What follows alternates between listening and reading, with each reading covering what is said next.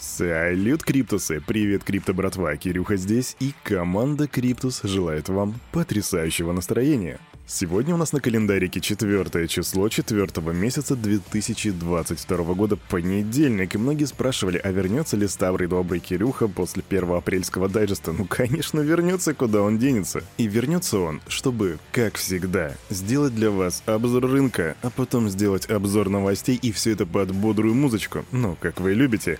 Поэтому раз, два, три, погнали! Фу! На это утречко я подготовил для вас некоторые интересные факты, но для начала посмотрим, что по рынку. Мне очень интересно, что у нас произошло.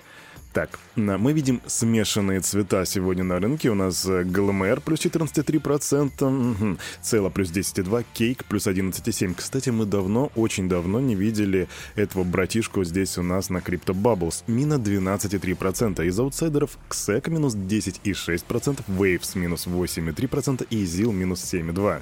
Дедуля Бетховен у нас, как всегда, неповоротливый, ни рыбы, ни мясо, где-то топчется на тех же границах, на которых я вас и оставил в пятницу. Итого у нас 46 46 201 доллар. Эфириум 3500 баксов. Доминация битка на фоне того, что все растет, а он нет, просела и теперь составляет 47%. Капитализация 2. Капитализация, я имею в виду капитализация рынка 12,15 триллиона. Индекс страха и жадности растет в сторону жадности, но все еще такой нейтральный, 52 пункта. Ну а теперь рубрика «Занимательные криптофакты с Кирюхой». В пятницу, 1 апреля, майнеры добыли юбилейный 19-миллионный биткоин. Это событие состоялось на блоке 730 тысяч 2. Насколько мы с вами знаем, согласно алгоритму, который написал Сатоши Накамото, всего биткоинов может быть 21 миллион штук, и вот добыто уже 19, соответственно, у нас впереди осталось добыть всего 2 миллиона. То есть буквально меньше 10% пути остается, и это будут самые долгие проценты в истории биткоина.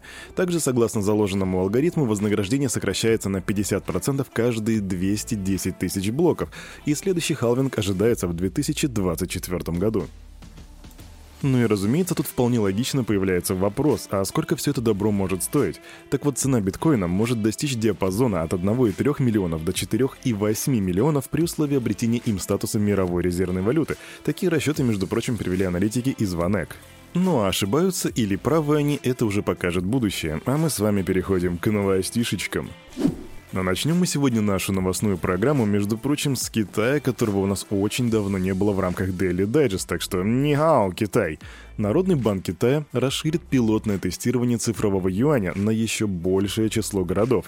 Регулятор отметил рост количества транзакций с цифровым юанем и успех эксперимента в рамках зимних Олимпийских игр 2022 года. Также регулятор отмечает, что на следующем этапе развития цифрового юаня будут работать уже над защитой конфиденциальных данных при использовании инструмента, а также предотвращение его применения в преступных целях. Помимо этого, НБК проведет углубленное исследование влияния цифровых валют на финансовую систему КНР. Но еще от себя Кирюха скажет и напомнит, что КНР хоть и отказались от криптовалют, они не отказались от технологии блокчейна. Сейчас ее активно интегрируют во многие сферы жизни, поэтому если вам это интересно, делай свой research. Парламент Евросоюза одобрил новое положение в законопроект об отмывании денег, в рамках которого будет создан новый орган, в список задач которого будет входить контроль операций с криптовалютой. Транзакции на любую сумму с использованием криптовалюты по новым правилам будут обязательны к идентификации. Криптокомпания обяжет отслеживать и идентифицировать всех участников транзакций помимо собственных клиентов. И эти новые правила, между прочим, также будут распространяться на частные нерегулируемые кошельки, которые принадлежат физическим лицам, а не биржам. Их владельцам придется вести учет транзакций криптовалюты и уведомлять соответствующие органы в случае транзакции на сумму больше 1000 евро.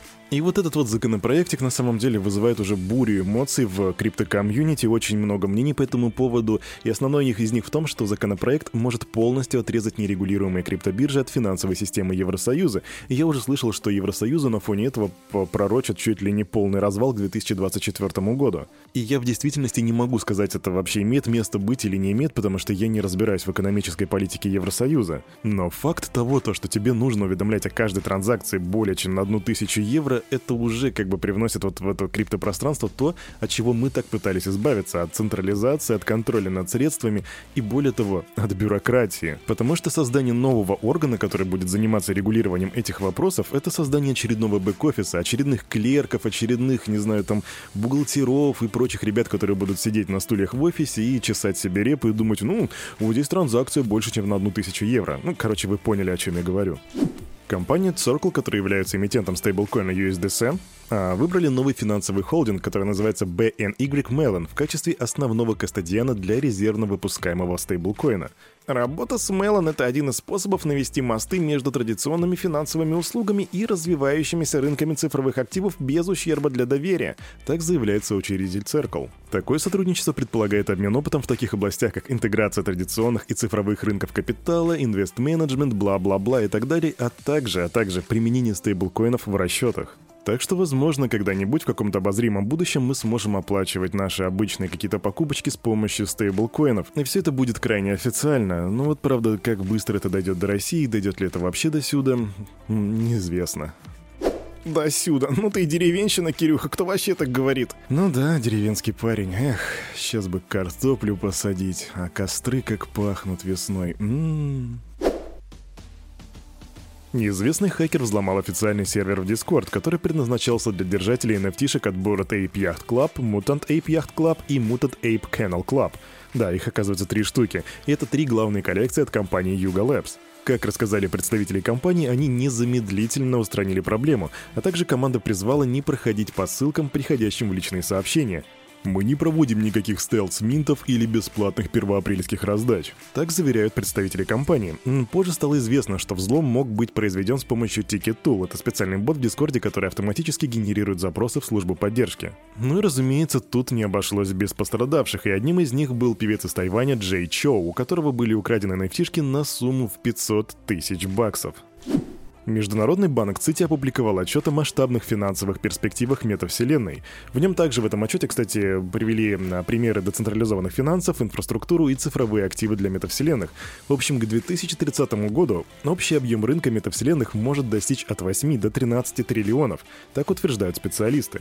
А общее количество пользователей к этому времени, включая пользователей мобильных телефонов, может достигнуть 5 миллиардов, а пользователей VR и AR может быть около 1 миллиарда. Также у специалистов из сети есть два предположения. Это то, что в будущем метавселенная будет разделена на общую и на защищенную фаерволом китайскую. А также они там убеждены, что помимо токенов в метавселенную будут встроены и другие формы денег. Ну, наверное, под другими формами денег они подразумевают фиат.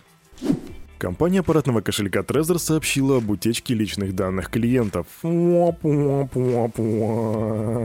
Это все произошло по их заверениям на стороне платформы MailChimp, через которую компания проводит маркетинговые рассылки. Злоумышленники использовали информацию о пользователях для фишинговых атак. MailChimp подтвердила, что их сервис взломан инсайдером, нацеленным на криптовалютные компании. Нам удалось отключить фишинговый домен, и мы пытаемся определить, сколько адресов электронной почты было затронуто. Так говорится в официальном заявлении. Также в компании Trezor отказались от маркетинговых рассылок до разрешения ситуации, и пользователям посоветовали не открывать письма, якобы отправленные от лица компании.